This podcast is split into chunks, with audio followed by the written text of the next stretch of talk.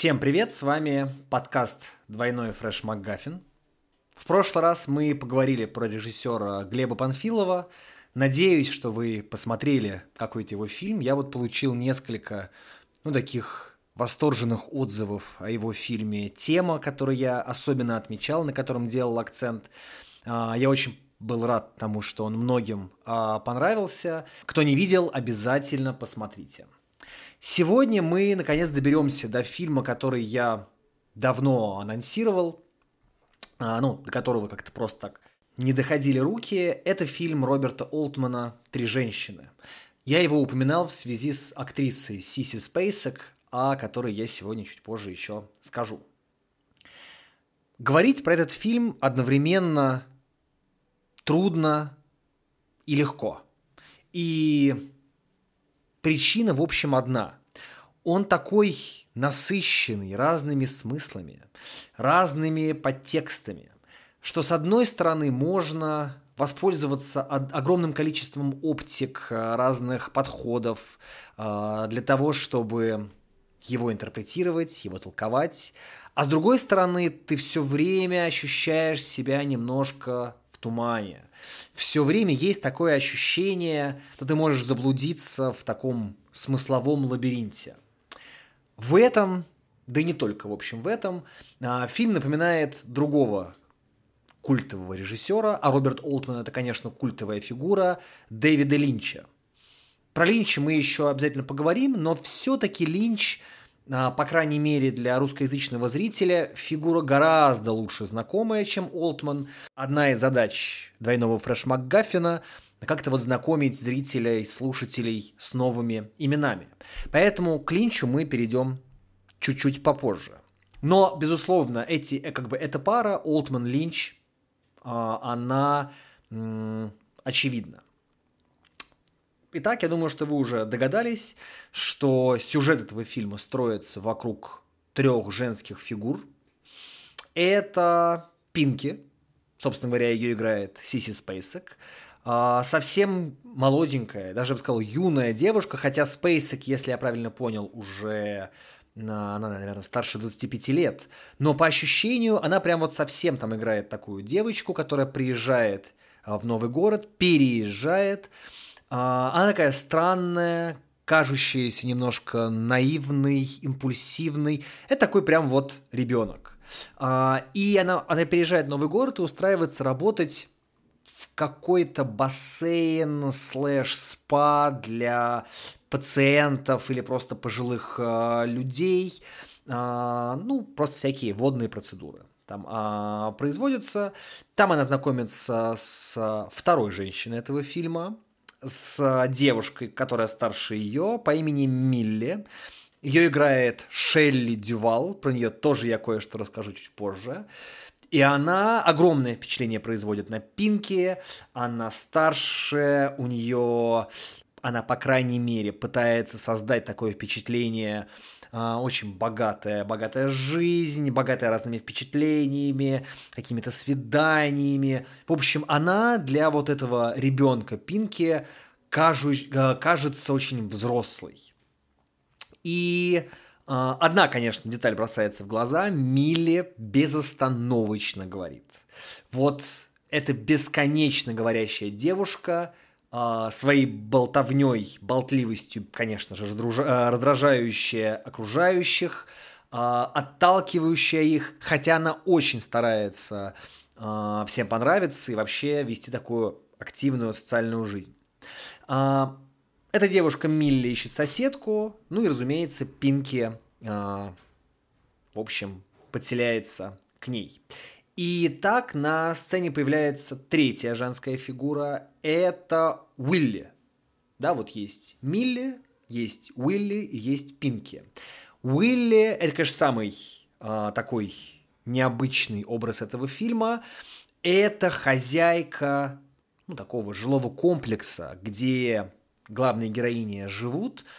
Это безмолвная, не немая, а именно безмолвная грустная беременная женщина, которая держится от всех особняком и которая в основном занимается тем, что расписывает все вокруг такими странными, странными своими фресками. Про стиль этих фресок я еще чуть позже скажу. У меня возникла одна ассоциация, не имеющая, скорее всего, никакого отношения к Олтману, но, тем не менее, я ее поделюсь. Я не буду раскрывать всех сюжетных подробностей этого фильма, он довольно увлекателен при всей своей такой замедленности, но я хотел бы обратить ваше внимание на несколько деталей, которые меня особенно зацепили.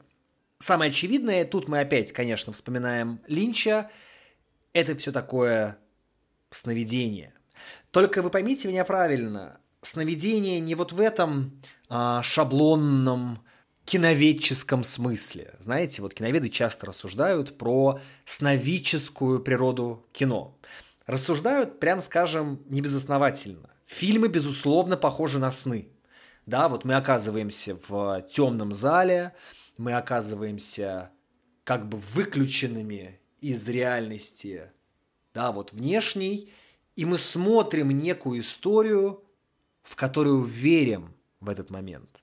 Мы забываем, что перед нами актеры, которых мы видели много раз. Мы забываем, что перед нами, может быть, даже история, которая уже была рассказана. В момент, когда мы смотрим фильм, все это кажется нам подлинным и настоящим. Так же происходит со сном.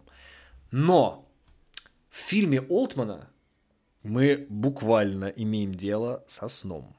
Потому что фильм этот ему приснился.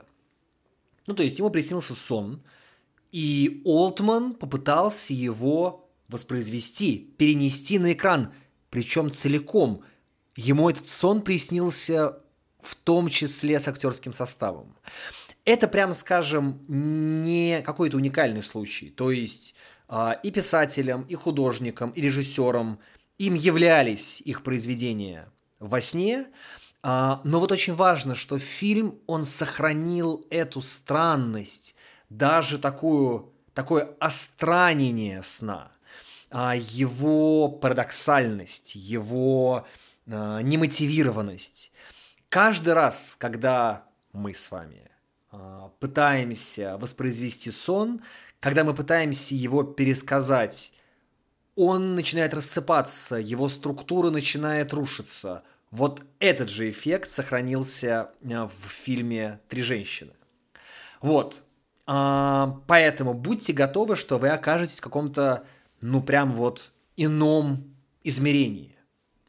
А, я вот чуть выше упоминал фрески, которые пишет Уилли, да, вот беременная, беременная героиня. И это тоже такой довольно важный элемент вот этой странной иной реальности – потому что рисует она каких-то необычных существ, мифологических, а, некоторые из них богоподобные, некоторые из них похожи на животных, там появляются и люди, это все выглядит пугающе, тревожно, при этом завораживает, и это везде. То есть это буквально такой фон этого сновидения. Я не думаю, что Олтман прямо этим руководствовался, тем более, что мои ассоциации, они, в общем, спровоцированы тем, что я недавно это обсуждал, но мне это напомнило немножко критскую, то есть минойскую живопись. А, обязательно посмотрите, что, что такое минойская живопись. Да, вы помните, что а, до греческой цивилизации была критская цивилизация, а, да, древняя. И посмотрите на некоторые сохранившиеся фрески. Это очень интересная такая манера э, изображать людей, животных, движ... вообще животный мир, движение, и главное, там довольно много воды. Сон вообще довольно близко к воде, довольно близок к воде. А, да, мы видим все как бы через некоторую пелену, через некоторую дымку. Вот, так что бассейн, в котором работает Милли и Пинки, и пар, который все заполняет, это вполне себе такое, как бы, да, вот состояние сновидца. Во-вторых, по обыкновению невозможно не ответить, не отметить актерский состав. Сначала про Милли которую сыграла актриса Шелли Дювал. Хотя на меня, конечно, большее впечатление произвела Сиси Спейсек. А, Но Милли, то есть Шелли Дювал, это, конечно, удивительное лицо. Такое вот странное, а, вытянутое, немного удивленное, с этим вечно приоткрытым ртом. А, в ее лице действительно есть что-то такое неземное, что-то нереальное. Она как будто из другого, из другого мира. И любопытно, что вы, скорее всего, помните актрису Шелли Дювал э, по фильму «Сияние». Ну, это такой знаменитый фильм, это знаменитая ее роль. И я подумал о том, что и в «Сиянии» это тоже сработало. Вот. Но главное, конечно, для меня открытие – это актриса Сиси Спейсек, которую, которая сыграла э, Пинки. Я, конечно, видел с ней э, какое-то количество фильмов, но где она уже старше. А здесь, ну, я прямо вот э, влюбился. Она совершенно бесподобна. И главное, просто какой-то феноменальный, э, финаль, феноменальной красоты. И у меня возникла очень странная ассоциация, когда я ее увидел, я думаю, господи, кого же она мне, а, а, кого она мне напоминает? Я прям вот смотрю первые полчаса фильма, и мучительно пытаюсь вспомнить, что очень знакомое лицо. Я думал про какую-то актрису, и вдруг меня щелкнуло. Она в этом фильме очень похожа на Грету Тунберг. А, это, помните, да, была такая вот э, девушка, которая, значит, отчитывала политиков э, из-за безразличного отношения к экологическим проблемам. В общем, странная ассоциация, но если вы посмотрите этот фильм, думаю, что вы поймете, о чем я говорю. Ну и третье, что я хотел бы отметить, этот фильм просто находка для любителей всяких игр в интерпретации, в толковании. Хочется вооружиться психоанализом ради бога, да, потому что эти три женщины, они то ли воплощают вот такие три элемента бессознательного по Фрейду, я сверх я оно, то ли это вообще одна героиня, да, которая то рассыпается, то собирается обратно. Тут, кстати говоря, можно и такой мистический заход, да, предложить, а, или какой-то мифологический. Не будем забывать, что сама форма этого фильма провоцирует довольно много разных ассоциаций. В общем, если вы любите обращаться ко всяким концептом, то думаю, что фильм Олтмана, он вам будет в этом смысле крайне полезен и интересен. Вот, вне всяких толкований и вне всяких интерпретаций. Фильм сделан очень хорошо, очень интересно, я вам очень его рекомендую. Роберт Олтман, «Три женщины», 1977 а, год. И вот странный эффект. Ты его смотришь, и ты забываешь о реальности, ты забываешь о логике, ты забываешь о привычных причинно-следственных связях. Более странно, чем в раю, как сказал бы Джармуш, но в этом случае еще и удивительно увлекательно. Вот. Это наш сегодняшний фильм. Конечно, по логике вещей, стоило бы мне про другой сериал сегодня с вами поговорить, но я его не видел. Я вспомнил название. Дело в том, что Милли, имя героини, это сокращение от Милдред. И Пинки тоже зовут Милдред.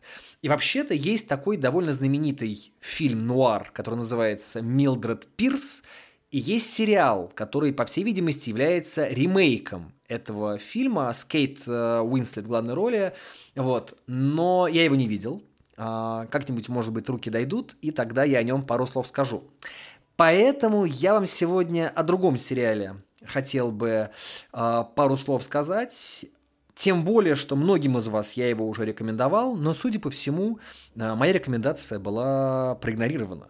Вот. Ну, а тем из вас, с кем я лично не знаком, я его порекомендую впервые, но вот прямо уверен, что вы получите большое удовольствие. Тем более, а, не так давно умер актер, исполнивший одну из главных ролей в этом сериале. Так что можно сказать, что у нас продолжается такая странная э, некрологическая линейка. Сериал называется «Рим». Э, это сериал студии HBO, причем... Ну, то есть, нет, понятно, что уже тогда канал HBO был очень крупным, знаменитым, все понятно, очень богатым, но все-таки, если говорить про мирового зрителя, это еще не тот HBO, который мы знаем сегодня. То есть А, это еще, это еще не «Игра престолов». Это где-то лет за 10 до нее. При том, что в этот момент это самый дорогой сериал, который был снят. Это прям был такой очень амбициозный проект. Сравнительно при этом компактный. Это два сезона, ну, приблизительно по 10 э, серий. Он охватывает вполне определенный период римской истории. Это закат республики, то есть это история борьбы Цезаря и Помпея, и это воцарение Октавиана Августа, то есть, в общем, установление империи. А, ну, как вы помните, да, а, Цезарь Октавиана назначил таким своим а, наследником, да, приемным сыном, и все ему завещал. В этом сериале вообще все в полном а, порядке. Во-первых, есть замечательная возможность полюбоваться античным Римом. Те из вас, кто в Риме был, в общем, помнят, что от древних построек довольно много всего сохранилось. Да, есть фрагменты форума, есть несколько арок, есть э, термы, акведуки, колизей, в конце концов. Все понятно.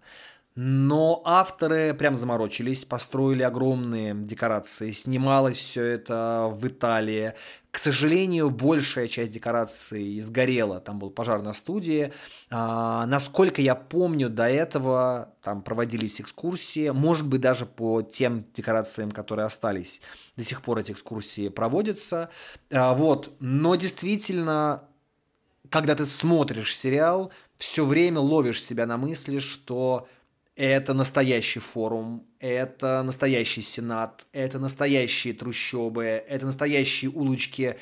И вот это уже заставляет нас говорить о таком прям серьезном внимании к деталям, замечательные граффити, ну, известная да, деталь, которыми расписаны улицы, какие-то случайные люди, это очень много всего, это производит сильное впечатление, это можно прямо вот так рассматривать, погружаться – а, во-вторых, несмотря на все исторические неточности, я к этому отношусь, в общем, достаточно спокойно. Это художественное произведение, не сходка а, какого-то клуба реконструкторов.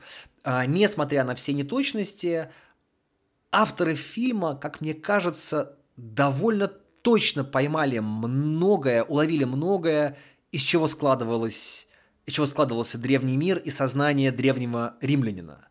А, как относились к телу, как относились к смерти, как относились к сексу, как относились к досугу, к карьере, как вот этого очень много. То есть с такой антропологической точки зрения не нужно воспринимать это, разумеется, как исследование. Некоторые такие известные комментаторы, скажем так, этого сериала вообще называют его фэнтези, в общем, не безосновательно. А, но очень простой пример. Для того, чтобы добавить вот эту глубину, авторы сместили акцент, и в центре фильма оказалась не только Юлий Цезарь, не только Помпей, не только Брут, не только, я не знаю, там, а, Марк Антоний и Октавиан, а в общем-то вся история крутится вокруг двух легионеров, Тита Пулеона и Луция Варена. Это, кстати говоря, две исторические фигуры, реальные легионеры из записок о Гальской войне э, Цезаря. Вот они, в общем, случайно оказываются втянуты во все эти интриги, во всю эту «Игру престолов», и ирония в том, что они оказывают на нее как бы решающее влияние. То есть, в общем, выясняется, что вся эта история падения республики, воцарения Октавиана это едва ли не их рук дело. И играют совершенно замечательные а, актеры. Вообще актерский состав, как обычно, а, очень хороший. А, вот. А, так что посмотрите, это сделано классно и остроумно. Вот такой сегодня получился выпуск. Три женщины Роберта Олтмана. Сериал «Рим» студии HBO. А, выпуск получился, конечно, позитивней, чем в прошлый раз. Ну а в следующий раз как всегда, приготовлю что-нибудь необычное. Спасибо за внимание. Всем пока. I have